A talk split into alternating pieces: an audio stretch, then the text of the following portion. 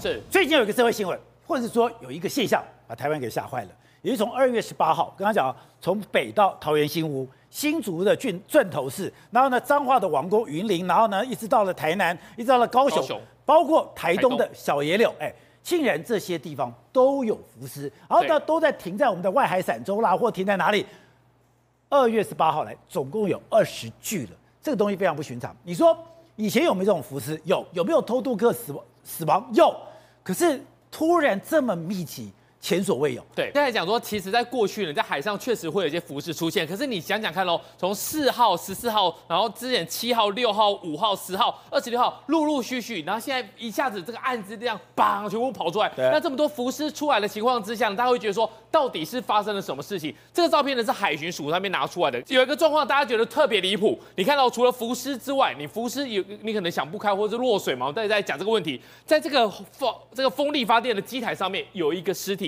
挂在那里，挂在那里，大家说说，哎，那这不会也是浮尸？但是呢，最后呢，经过解剖之后呢，它不是浮尸哦，它可能是落海之后呢爬上去，它是活活晒死在那个地方。晒死？那你就想想看嘛，你平常哎，这个风风力发电的这个发电的这个机台，这个风机是在很外海的一个地方，哎，你有办法？外海？你有办法游过去然后爬上去吗？但是你知道吗？我们大家会去追这个新闻的时候就说，对对对，这个在外海，外海不在海海边，在岸边，对，挂在上面，挂在上面，对。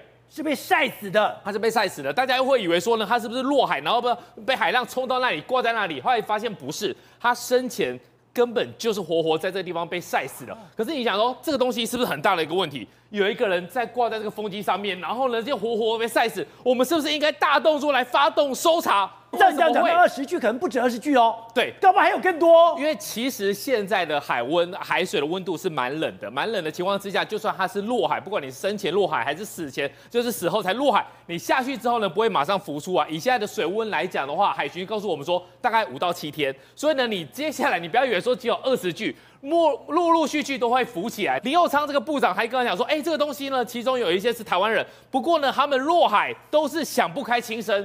我就想嘛，你现在到我们一直在问一个问题，你到底是生前还是死后落海？对。那另外一个很离奇的事情是说，时间最早的是一个越南女子，她那个时候浮起来之后在高雄，浮起来之后大家回头去看，哎。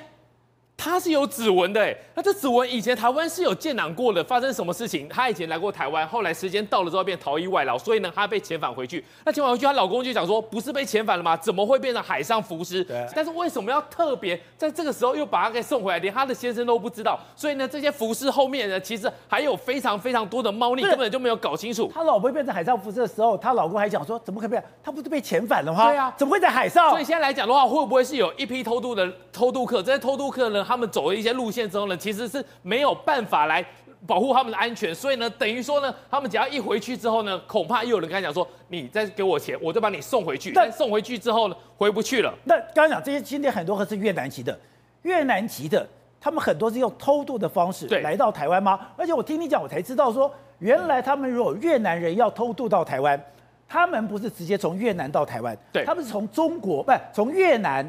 到福建，再从福建到台湾。对，其实很多的这些台湾呃的工厂，他找了这些移工，移工回去之后呢，知道说台湾治安不错，然后呢待遇也不错，也没有什么虐待情况之后，一回去之后呢，他们会聚集在哪里？聚集在北越，在北越之后呢，有点像 Q 刚哎，就是说呢，哎，我们明天有一几艘船。前来带你去，带你去之后呢，他们走的其实是陆路哦。他们的船是在中国大陆那地方，从北越的绿亮山走陆路到广东。到广东之后呢，他就会集结，然后就上船。他所谓的上大船到海峡中线的时候，到广东不是福建？对，到广东，然后呢，到到这个海峡中线之后呢，现在有两个状况。第一个状况是你家乡的人要补钱。你家乡要补钱，他就说我们不是人到了才才收钱嘛？你前面我已经给你一个定金了嘛。有一些比较无良的，然后你现在就得补钱。那个卫星电话告诉你的家人，现在要补钱。如果你可以补钱的话，好，小船就会来把你接到台湾去。如果不补钱的话，告诉你，你付了钱只能到这里。刚才上了啊？那人怎么办？哎，有些人运气好的还真的飘了回过来，有些人根本不会游泳的就死在那里。所以呢，已经很久了。对，其实已经很久了。因为你是学海洋法的。现在台湾出来跑线这些东西，真的跟两岸偷渡有关系吗？还有这么多人要偷渡到台湾吗？而且偷渡台台湾，居然变成海上浮尸了吗？对，现在还是很多越南人想要偷渡到台湾来哈，因为以往都大陆，但是现在大陆状经济状况改变改变之后，现在大部分的偷渡客都是以越南为主。不过这一次的这个案件是有有离奇的原因，是因为基本上他只有一些是偷渡客，另外一些是台湾台湾人，所以他其实内情应该也不是很单纯。你想想看，金门那个逃兵都可以游过去，为什么我们我们这些怎么救不起来呢？实际上有一个问题啊，就是说最近来讲哈，两岸之间是非的确非常紧张。哦，那。对岸的军舰一直在逼近我们的二十四海里，那我们的军舰海巡也好，也散布在整个海上，所以在海上来讲的话，等于说警察非常多啦。简单讲就是说警察非常多。那你路路上看到警察的话，你有那个偷渡的话，或者是有关犯罪嫌疑人的话，基本上都会弃车而逃啊。对。所以也就是说，现在我们的人蛇集团呢很恶劣，什么恶劣呢？你看到这些人不会游泳，但是你又怕自己被抓，对。所以就叫这些人干嘛跳海，你自己游过去，就是叫就是到一个地方，他不敢靠岸，对他不敢靠岸，因为刚才讲。因为现在大家都很警戒，现在在海岸巡防的密度次数都比以前高很多，所以我如果随便靠岸，我会被抓抓到。所以在还没靠岸的时候，就叫你游过去。对，而且我们现在雷达都更新了，岸际雷达都更新了。所以在更新情况之下，很多那种，因为我们的所有渔船全部装 AIS 还有 BMS，然后所有如果像那种小竹筏或怎么样，现在来讲的话，我们基本上都可以找得到。所以现在如果在海上来讲的话，一看一清二楚。但是就是说这些人、哦、就像以前一样。一个小皮筏，我要上岸就没那么容易了。因为以往雷达还不是那么先进的时候，现在雷达全部换过了，换过了以后就看得非常清楚。所以现在有很多人蛇集团怎么样？他会害怕，他会紧张。我被抓到以后，我以后不用做生意了嘛？我这一次来讲的话，我这这他叫叫什么？这这些人。穿顶多就穿救生衣，然后或者是没有穿救生衣，就叫他跳海，直接叫他游到岸边去，对然后自然会有人去接应。啊，但是问题是这些人不会游泳啊，而且台湾海峡还有巴士海峡，他们那个洋流多么强啊，对直接把它冲上去了，啊，所以才会有这样的一个浮尸出现了。那这这些都是说，目前来讲在西岸找到，其实东岸应该有更多。哦，上一次在东岸也是发生类似这种事情，因为西岸的话，我们通常比较这个严密的一个在巡逻。对，那东岸通常晚上的时候，因为东岸的这个、比较松，比较也不是松，问题是。因为那个海岸线不是那么平缓，所以一般来讲，研判来讲，偷渡客不太可能会从东岸上来。那那这时候呢，我们的船有很多人蛇集团的船会跑到蓝屿绿岛那边，然后呢，准备等到晚上的时候，海巡刚好离开的时候，他们就准备要抢滩。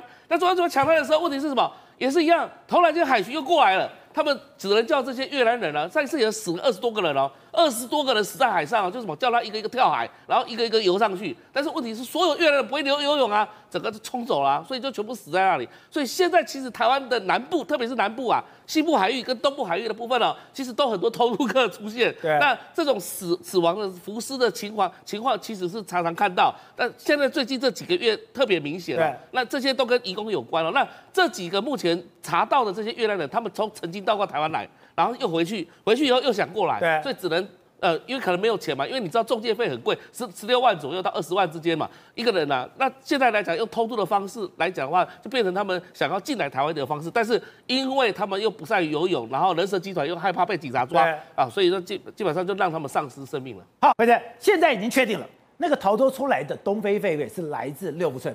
那六福村很恶劣是，哎，你一开始都不承认，结果你是那个。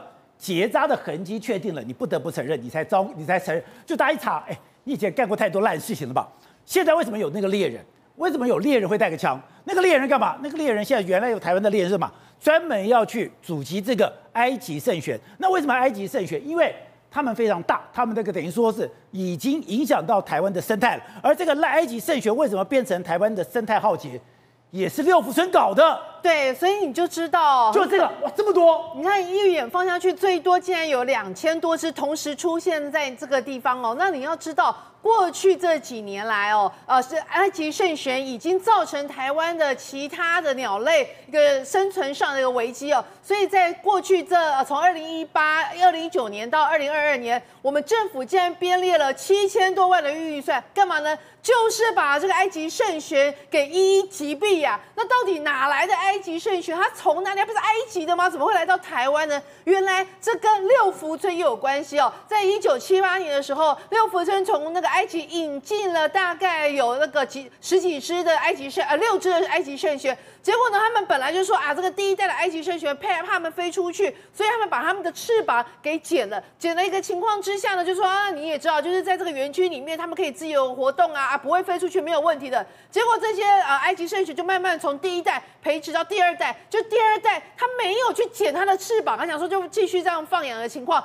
就第二代、第三代养到第三代的一个情况之下的话，有一次台风，埃及圣泉就这样飞出去了，跑出来了，跑出来了。然后呢，据说那时候跑出了埃及圣泉大概有六七只左右，六七只，这是短短几十年内。竟然繁衍出一万多只，所以它就会造成，而且埃及圣选呢，它这个鸟类它其实是还蛮剽悍的，所以它会甚至会它的嘴巴是黑色的，然后像钩状，呃，很像老鹰哦，而且呢，它甚至那个还蛮大只的，所以有人形容说它的鸟喙。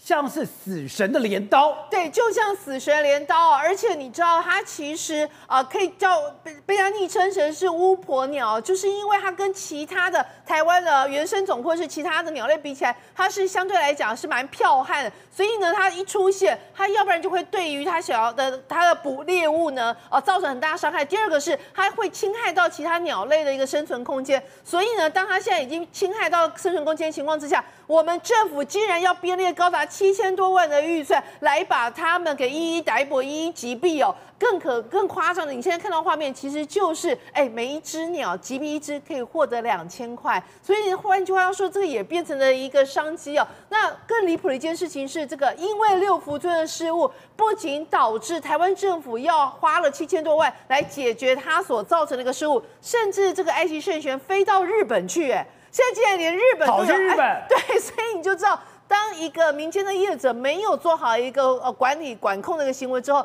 他会对于呃整个国家，甚至是会祸害到邻近其他一些国家的状况。这也是为什么当这一次的狒狒事件再次发生的时候，我们才会想到说，你这个六福村可以说是从以前到现在完全都没有善尽哦管理职责。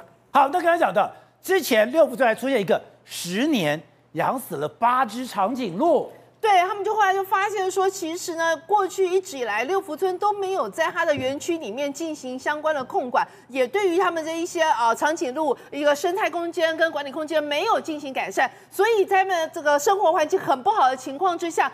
结果在这过去这十年之内，竟然有高呃多达八只的长颈鹿都因为他们的管理不善以及没有提供好他们适合的一个生活空间而命丧六福村。